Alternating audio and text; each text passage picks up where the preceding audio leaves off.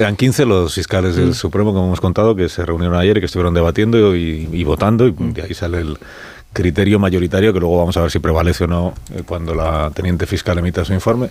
Digo, eran 15 y vamos a hablar con uno de los 15 que es eh, Salvador Viada, fiscal del Tribunal Supremo. Eh, señor Viada, buenos días. Hola, buenos días. Buenos días y gracias por atenderme. Bueno, por Dios, muchas gracias a ustedes. Bueno, ha dicho aquí Manso que fue un debate tenso. Eh, ¿Cómo de vehementes fueron las intervenciones? Cuénteme, usted que estaba allí. No, no, nada tenso. Fue un debate serio, un debate eh, que duró mucho rato porque todo el mundo habló o casi todo el mundo eh, dijimos, dimos nuestra opinión sobre el tema, pero no, no hubo tensión. Eh, mire, llevamos trabajando eh, estos fiscales que estamos en la sección del Supremo muchísimos años juntos. nos llevamos en general bastante bien. Dicen, a veces que de los colegas no se espera eso, pero en esta sección sí es así. Y por lo tanto, hombre, cada uno mantiene su criterio, pero tensión, digamos, desagradable. Como pasa, por ejemplo, en el Consejo Fiscal. Ahí sí hay tensión desagradable a veces, porque ahí no trabajamos tanto tiempo juntos, pero en el Supremo no. Pero se, llegó a discutir ayer sobre si hubo dos informes o solo uno, si el fiscal Redondo había hecho dos y cambió, o sea, había hecho uno con un criterio y cambió después de verse con el fiscal. ¿De todo eso se habló o no? Bueno, eh, las explicaciones las dio el compañero Redondo, eh, y, dijo que había cambiado de opinión. Eh, dejó perfectamente claro que no había cambiado de opinión antes de hablar con el fiscal general de Estado, sino que fue después de hablar con el fiscal general de Estado, mejor dicho después, que fue antes de hablar con el fiscal general de Estado, cuando él, recapacitando sobre lo que había escrito en primer lugar, cambió de opinión y defendió la segunda opinión. O sea que, que, lo que pasa es que fue una segunda, un segundo informe pues que, que a mi modo de ver pues, pues eh, no, era acertado. Y a mi modo de ver y el de la Junta. Pero en fin, em, las explicaciones las dio él nada más empezar. 11 He leído que estuvo una hora y media casi explicando su punto de vista. Sí, estuvo hablando mucho rato y, y, es de agradecer el esfuerzo que hizo porque están siendo días difíciles para, para hablar redondo, eh, porque claro, estas cosas no le gustan a nadie. Y, y, él, pues hombre, mantuvo el tipo, defendió su posición eh, muy bien porque es un buen jurista pero el contenido de lo que defendió, eh, a mi modo de ver, no era acertado. dígame eh, por qué, o sea, por qué no le convencen los argumentos del fiscal Redondo y ya aprovecho y le añado un, una pregunta adicional. Estamos escuchando estos días a, ministros, al propio presidente, decir esto de todos los españoles sabemos qué es terrorismo y qué no es terrorismo. Ustedes estuvieron ayer debatiendo sobre esta cuestión, es decir, si existe eh, indicios para investigar, investigar un delito de terrorismo de los del Tsunami Democratic y, de, y del presidente Puigdemont. ¿Por qué no le convencieron los argumentos del fiscal Redondo y qué le parece a usted esto de todos los españoles sabemos qué es terrorismo y qué no lo es? Hombre, pues em, em, lo, de todos los españoles, o somos marcianos los que estamos en la Junta de Fiscales, o, no es verdad. Em, mire, el asunto, tengo que partir de la base de que nosotros solo analizamos la exposición razonada que nos hace el juez. Es decir, el juez hace una exposición de los datos que ha obtenido en la investigación, el juez de la Audiencia Nacional, García Castellón, y nosotros tenemos esos datos. Es una exposición razonada muy larga, pero solo tenemos eso. Con eso, el asunto no tiene, se lo digo honestamente, mayor complejidad, porque los datos que se aportan, si lo comparamos asumiendo que todo sea eh, razonablemente posible, porque estamos en un momento en que la veracidad absoluta eh, es, prematura. O sea, estamos hablando de empezar, de hacer, empezar una investigación contra forados. Si se parte de la base que todo esto es probablemente cierto lo que nos dice el juez.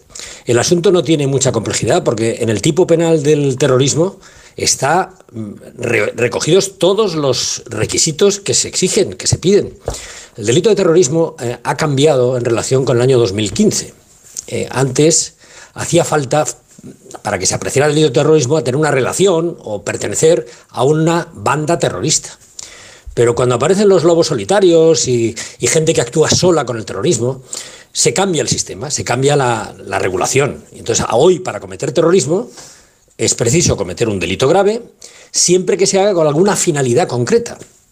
Esa finalidad concreta, lo que se llama el, tipo subjetivo, el, en fin, el ánimo del autor, em, lo recoge en, la exposición razonada al, poner los comunicados de, Tsunami Democratic. Eh, prácticamente eh, de manera literal. Es decir, se trata de que el Estado, obligar al Estado a, negociar, obligar al Estado a cambiar de opinión sobre ese tema. Esa es una de las motivaciones que determina la existencia del terrorismo. Entonces, desde el punto de vista, digamos, estrictamente penal, el asunto no es, no es muy complejo. Entonces, bueno, pues todo el mundo lo sabrá a lo mejor, pero desde luego el Tribunal Supremo no compartimos lo que dice el presidente. Y si el asunto no es muy complejo, porque hay cuatro fiscales del, Tribunal Supremo eh, que no comparten el criterio de la mayoría y que no ven que haya que investigar a Puigdemont. Eh, bueno, vamos a ver. Eh, hay, hay una cuestión aquí que es, en fin, que es también lo que al, al, ponente le induce a dudas. En primer lugar, las dudas favorecen, eh, cuando hay dudas en el, que tiene que aplicar la ley, dice, bueno, si tengo dudas, no me inclino por lo más grave. Eso para empezar. Pero es que hay un factor que es que esos delitos que tienen que cometerse para que exista delito de terrorismo han de ser delitos graves. Esos delitos graves tienen que estar castigados, para ser graves, con pena de más de cinco años de prisión. Entonces, hay que analizar qué delitos se fueron cometiendo eh, según la exposición razonada, para entender, compararlos con la pena que se le asigna en el Código Penal y decir, bueno, este es grave, este no es grave. Entonces hay algunas cosas que son discutibles. Por ejemplo, el atentado. Eh, ¿El atentado llega a los cinco años? Pues hombre, en el más grave de los atentados no llega. Digo, bueno, pues atentado no. los daños, en algún caso extremo llega a los cinco años, pero, pero normalmente no llega. Las lesiones, pues hombre, las lesiones sí llegan, las lesiones que tuvieron algunos policías sí llegan.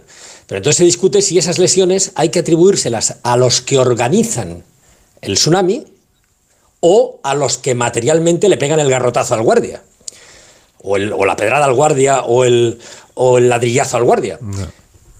Y claro, todo eso pues eh, obliga a una interpretación. Pero claro, si uno entiende, como entendíamos la mayoría, que eh, el tsunami eh, consiste en una organización que lanza a masas de personas a confrontarse directamente con las fuerzas de seguridad del Estado, esos que lanzan a las masas asumen las consecuencias probables que puedan ocurrir. Y consecuentemente esas lesiones, esas tentativas de homicidio en algún caso, son atribuibles a las personas que lanzan a las masas. Por eso hay algunos compañeros que no comparten esa eh, esa matiz, pero la mayoría sí, claro. Y, siendo el criterio de la mayoría, de una mayoría abrumadora, como dicen hoy todas las crónicas, porque 11 a 4 en favor de la investigación, de, todavía, todavía no estamos hablando de que, se, de que se dé por probado nada, la investigación al señor Puigdemont, 11 a 4, siendo ese el criterio mayoritario, hemos explicado que ahora en realidad el informe definitivo lo va a hacer la teniente fiscal del Tribunal Supremo, según de la jerarquía de la Fiscalía General del Estado, porque, eh, esto no sé si yo lo he entendido bien, como hay dos fiscales jefe que tienen criterios distintos, se activa este artículo. Bueno, la cuestión es, ¿usted considera posible, bueno, posible no, porque posible sé que es, eh, ¿usted consideraría eh, razonable que una vez que por 11 a 4 los fiscales del Tribunal Supremo han emitido un criterio, ahora la teniente fiscal del Supremo emitiera el criterio opuesto al de la mayoría de los fiscales? Hombre, vamos a ver, a mí me parece eh, muy probable, eh, pero es una opinión subjetiva. Me parece muy probable porque carecería de sentido lo contrario. Es decir, mm, en primer lugar, si, me permite, le voy a hacer una aclaración al respecto. Es que el estatuto orgánico. Ayer, cuando entré en, la, entré en la Junta, un compañero me dijo: van a hacernos el artículo 24. Cuando nos dicen eso, yo ya sé, y todos sabemos, porque me lo dicen en este sentido, que mm, si el resultado de la votación no es favorable a la. En fin, al, criterio de que todo el mundo sabe que no hay terrorismo, pues entonces va a haber una discrepancia entre los jefes y esto va a ir para arriba. Y esto me lo dicen al empezar. Claro, ya eso te quita un poco de ánimo, porque dices, bueno, yo pensaba que estaba haciendo aquí algo importante y en realidad estoy cumpliendo un trámite. Pero bueno. Pero un, eh, momento, Salvador. Eh, ¿Me está usted diciendo que la discrepancia en realidad es una discrepancia eh, instrumental para hacer posible que se active ese artículo y, el asunto vaya para arriba? O sea, que la discrepancia en pues realidad no existe. Bueno, yo le digo, yo le digo lo que me dijeron. La discrepancia existirá o no, no lo sé. El que, el que discrepa tendrá que decirlo. Pero que a mí me dijeron que se iba a discrepar antes, se lo, vamos, se lo aseguro. Vamos, eh, póngame una Biblia. eso me lo dijeron antes de empezar. Porque si no hubiera habido discrepancia entre los dos fiscales jefe, entonces eh, se habría acabado el asunto ayer y el criterio ya sería el de la mayoría de los fiscales y punto. Efectivamente. Eh, además, le tengo que decir otra cosa. discrepancias de los jefes eh, con la sección se producen con relativa frecuencia. En asuntos menores, eh, y los jefes, en ese caso, y esta es una sección del, sección del Tribunal Supremo que es agradable en este sentido, porque no hay. Eh, cuando la mayoría opina una cosa y el jefe opina otra, normalmente el jefe, bueno, normalmente no, siempre, el jefe acepta el criterio de la mayoría. Esta es la primera vez, y yo llevo desde el año 2006 en esta sección, en el Tribunal Supremo, que yo he visto esto. La primera vez. ¿eh? Y, eh, eh, tenemos junta todos los martes. Entonces, em, es, claro, el artículo 24 es casi simbólico porque, porque no se ha aplicado en mi sección jamás, nunca. Bueno, entonces, me dice usted, ¿la discrepancia estaba ya preparada? Digo, no, hombre, cuando me lo dicen, evidentemente sí. No voy a decir que el que discrepaba no discrepé en su conciencia, en su conciencia a lo mejor discrepaba, pero que estaba esto em, pensado en este sentido y además hablado seguramente de que esto iría para arriba en el supuesto de que existiera esta discrepancia, a diferencia de lo que ha ocurrido siempre, a mí se me hizo evidente en el minuto uno de la Junta cuando me lo dicen. También le tengo que decir que cuando llega esto, eh, el artículo 24 no es un artículo muy sencillo de entender, ¿eh? porque tal como lo leo, eh, y es verdad que no lo hemos aplicado nunca por lo que le he dicho anteriormente, eh, la decisión no la tiene que tomar el teniente fiscal, el número dos, sino el fiscal general del Estado. Y además la tiene que tomar oyendo previamente a la Junta de Fiscales de Sala, que es, por así decirlo, el generalato de la carrera, o al Consejo Fiscal, eh, dependiendo de la materia de que se trate. O sea, mm, que al fin y al cabo esto está hecho con todas las garantías para que resuelva el fiscal general del Estado. También lo que les han aplicado a ustedes más que el artículo 24 es el 155. Pues mire, veo que el sentido del humor que le, ha hecho usted famoso es así. Nos han hecho un 155 encubierto. Eh, pero me dice usted que cree que, claro, después de este razonamiento, que lo probable es que al final el criterio de la teniente fiscal sea contrario al de ustedes, o sea, en contra de que se investigue claro. señor Puigdemont. Eh, pero no basándose en, lo que ayer se debatió ni en, ni en la exposición razonada que envió el juez García Castellón, sino basándose en qué, en que, que no conviene que el señor Puigdemont sea bueno, Claro, es que la teniente fiscal no estuvo en la Junta. Y la Junta fue muy interesante, ¿eh? porque, eh, claro, piense que son, eh, somos allí 15 fiscales, ya todos con mucho recorrido detrás. Hay algunos fiscales de los que forman parte de esa Junta que son especialistas en terrorismo, han estado en la Audiencia Nacional mucho tiempo. Hay uno que es Javier Zaragoza, que, es, que es el, ha sido fiscal jefe de la Audiencia Nacional muchos años. O sea, gente que sabe de esto, especialmente los que han estado allí, que sabe esto eh, en profundidad. La fiscal, la teniente fiscal no estaba en la Junta y por lo tanto sus, argumentos eh, no podrán nutrirse del debate que, fue muy interesante que hubo en la Junta. Mm, ¿Cuál va a ser el, dictamen? Pues si, hubiera, si tuviera que ser el mismo de que se decidió en la Junta, no tendría, vamos, no habría falta haber asumido la, eh, la, la, responsabilidad de hacer el informe bastaría con que dejara que la Junta, eh, en fin, plasmara por escrito lo que son sus su punto de vista. Entonces, la única posibilidad es que el informe sea en sentido contrario. En este sentido, eh, es ilustrador lo que dijo la portavoz del gobierno. Eh, dice, no, no, si aquí el que decide es el fiscal general de Estado. Bueno, pues claro, entonces, entonces pues ya está. No hay, o sea, quiero decir, puede ocurrir todo, porque tampoco voy a suponer nada pero las probabilidades son del 155 que ha dicho usted.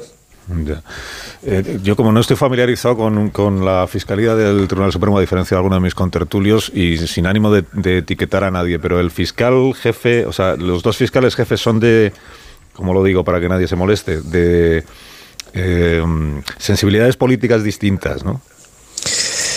Ay, este es un tema que a mí no me, o sea, no me hace, no, me entusiasma. El tema de las de las, eh, de las eh, identidades políticas, lo que no hay duda es que son, son fiscales de dos asociaciones profesionales diferentes.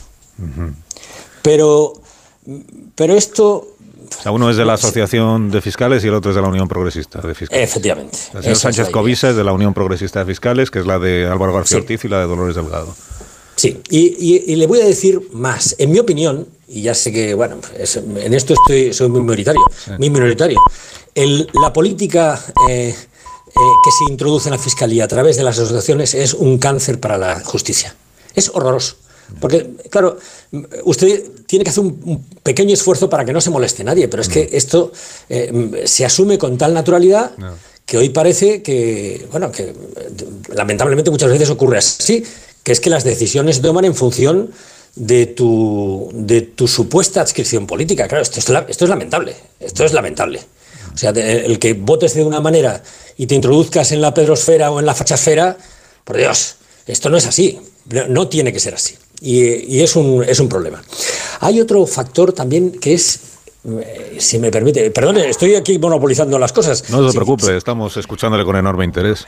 Bueno, bueno, hay otro factor aquí que me parece que es interesante poner de manifiesto, y es que esta, eh, este criterio em, eh, superior que ha de adoptarse en función de la discrepancia que se observa en la Junta, tiene que hacerse con, con el propósito de unificar criterios. Se viene hablando de la unificación de criterios en la Fiscalía, en atención a que en la Audiencia Nacional la Fiscalía ha optado por no ver terrorismo desde hace algunos años, bueno, algunos meses, concretamente desde el verano. hombre, eh, estamos hablando en el Tribunal Supremo y no estamos hablando de lo que se va a hacer en la Audiencia Nacional, sino lo que hace la Fiscalía en el Tribunal Supremo. Los criterios de unificación en el Tribunal Supremo eh, deberían partir eh, de la posición del Tribunal Supremo. O sea que esto de armonizar la actuación de las fiscalías en función de lo que opinan en fiscalías con una competencia muy concreta y, por así decirlo, en el, digamos, en el organigrama de la justicia, en un tribunal de abajo, pues a mí no me parece correcto. O sea, por eso ayer se comentó, de, bueno, que venga algún fiscal de la Audiencia Nacional a explicarnos el asunto. Y, dices que, eh, y allí se rechazó eh, ampliamente, porque es que esta no es la idea. La idea es que los fiscales del Tribunal Supremo, conforme a la doctrina del Tribunal Supremo y a, los criterios que se ofrecen en, eh, fin, en la práctica profesional, decidan lo que tienen que hacer, no Entiende lo que le digo, ¿no? Sí, sí.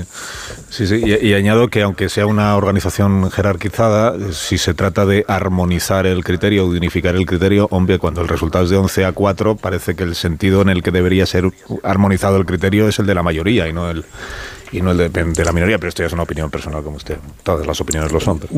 También le describo que entre los 11 eh, hay, por así decirlo, de todas las sensibilidades. O sea, aquí no eh, que no me gusta hablar de eso, ¿eh? pero la realidad es que entre los 11 votos no es que sea un bloque, porque no lo hay, de un solo sector. Aquí, eh, por así decirlo, era transversal. O sea, los que no conocen que esto era, no, era terrorismo, pertenecíamos, éramos fiscales de todos los sectores. Pero déjeme que se lo pregunte entonces de otra manera, aunque siendo transversal la posición de los de los 11 que ayer que conformaron la mayoría. Eh, ¿Ustedes, los fiscales del Supremo, están en guerra contra el Poder Ejecutivo y el Poder Legislativo y se han propuesto torpedear la amnistía como sea? Vamos, esto, eh, cada uno tendrá su punto de vista, pero a mí me parece ridículo.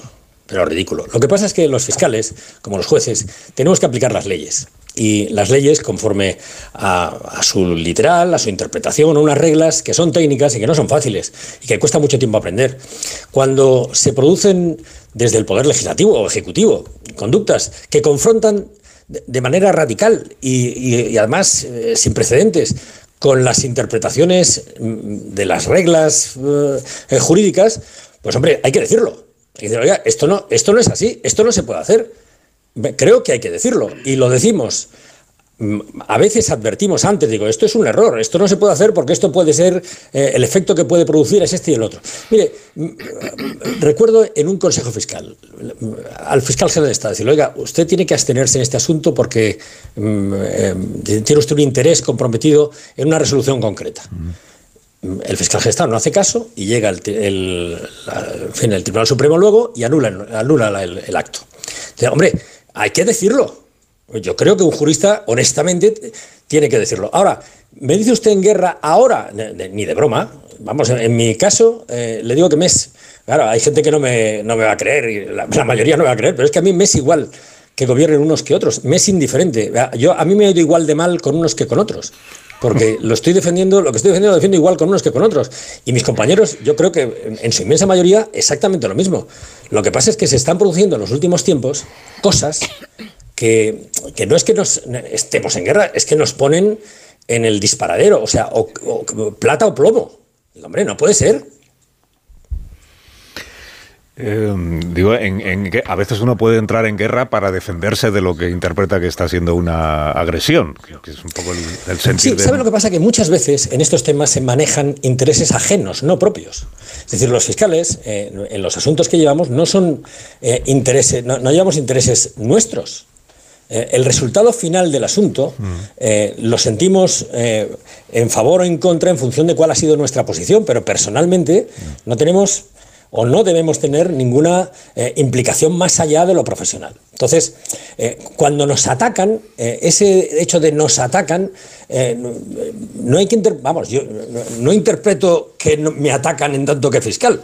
Atacan una interpretación de la ley que es, ha sido tradicional, ha sido pacífica, ha sido sostenida, y en este caso concreto, además, lo, ha, lo es, se, está produciendo por los intereses eh, abiertamente políticos. Es decir, se trata en muchos casos de consolidar mayorías políticas. Es decir, oiga, por consolidar mayorías políticas voy a cambiar aquí eh, reglas eh, profesionales que al fin y al cabo acaban dando sentido a lo que es un Estado de Derecho. Es decir, puedes estirar un poquito, estirar otro poquito, estirar otro poquito, pero llega un momento en que estiras tanto que, la tela se rompe. Entonces, eh, los ataques de que usted habla nunca, eh, al menos en mi caso, yo creo que mis compañeros exactamente lo mismo, los, se interpretan como un ataque, digamos, personal o... Ahora, eh, cuando vemos que están produciéndose este tipo de cosas sin ningún problema, pues hombre, nos preocupa. Y desde luego, lo que no hacemos, y yo creo que hacemos bien en no hacerlo, es quebrantarnos en nuestra idea, en nuestro conocimiento, en nuestra interpretación de lo recta de lo que son las leyes, recta, ¿eh? O sea, cuando alguien hace algo que no es recto, que no es correcto, pues entonces evidentemente está incurriendo en el mismo problema que incurre el, bando que lo ataca desde otro lado. Pero la interpretación recta de la ley yo creo que es lo que nos tiene que distinguir y con eso tenemos que ir pues, pues tirando para adelante. ¿Da la impresión de que estamos en guerra? No lo sé, pero desde luego ya le digo que no. Eh, déjeme que le pregunte por un último asunto, que sé que estamos ya fuera de, tiempo, pero es que está siendo muy interesante la conversación, entiendo yo. Eh, hay otra cuestión, esto de tirar un poquito, estirar un poquito, replegar un poquito. El, gobierno ha anunciado esta semana, el presidente ha anunciado esta semana que una de las ofertas que le ha hecho a Junts per Cataluña es eh, volver a modificar la ley de enjuiciamiento criminal, deshacer la reforma del año 2020 para que tengan un plazo limitado, un tope las investigaciones judiciales para que no se puedan prorrogar eh, de manera repetida o indefinida.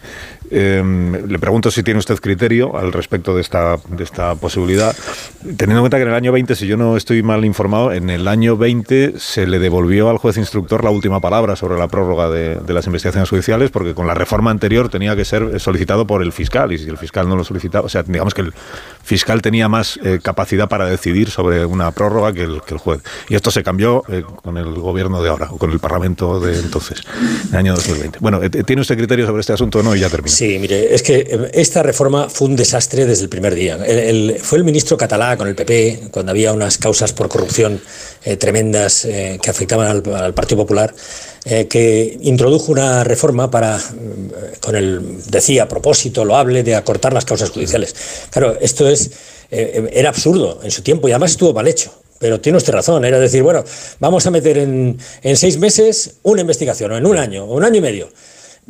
Claro, ¿qué pasaba? Pues que son investigaciones muy complejas, los fiscales eh, llevan muchísimos asuntos y ocasionalmente eh, se producían, pues se olvidaba el fiscal o, se le pasaba al juez y entonces había que cerrar las actuaciones, especialmente las más complejas, o acabarlas con insuficiencia de pruebas, porque no había tiempo de practicarlas. Aparte de que hasta que se empiece a investigar, hay un periodo muchas veces de, limitación de las competencias que se pierde, pues se puede perder siete, ocho meses. Entonces, claro, aquella fue una reforma espantosa. Eh, todo el mundo estaba de acuerdo, incluso, bueno, eh, incluso Pedro Sánchez, que lo, recuerdo haberlo, haberlo visto diciendo, hay que acabar con esta limitación. Claro, luego, cuando llega el momento de rectificarlo, se rectifica parcialmente. Eh, para, digamos, no se quita el precepto, eh, se siguen limitando los periodos de instrucción, pero se hace, como usted dice, de manera algo más flexible, más abierta, para evitar en fin, efectos indeseados. Y ahora nos encontramos con que la solución a estos problemas, pues sin que se explique muy bien por qué, eh, consiste en volver a, lo, volver a apretar los periodos de instrucción. Oiga, que esto es muy difícil. Eh, los periodos de instrucción se prolongan porque las causas o son muy complejas, digo normalmente, ¿eh? puede haber también casos en los que haya jueces vagos o fiscales vagos, no voy a decir que no exista eso, pero lo normal es que se produzcan porque las causas son muy complejas o porque los juzgados o las fiscalías están infradotados de medios. Faltan peritos, falta a veces conseguir un perito cuesta eh, la vida, eh, a los peritos no hay manera de obligarles a que hagan un informe en un periodo razonable si la causa es muy larga, eh, acusados están fugados en distintas poblaciones. Estas son cosas del día a día que obligan a prolongar las actuaciones. Claro, para que vaya mejor hay que invertir más dinero, pero es como ¿Qué le digo yo? Vamos a operar en 20 minutos, tenga lo que tenga el paciente. Digo, hombre, a mí, a mí me parece que sería mejor esperar un poquito si es grave, ¿no? Pero bueno, es lo que es. Yo, yo no estoy de acuerdo, pero, pero todo esto son esas cosas que hablábamos antes. Eh, Salvador Villada, fiscal del Tribunal Supremo, gracias por habernos atendido esta mañana y, y hasta cuando usted quiera.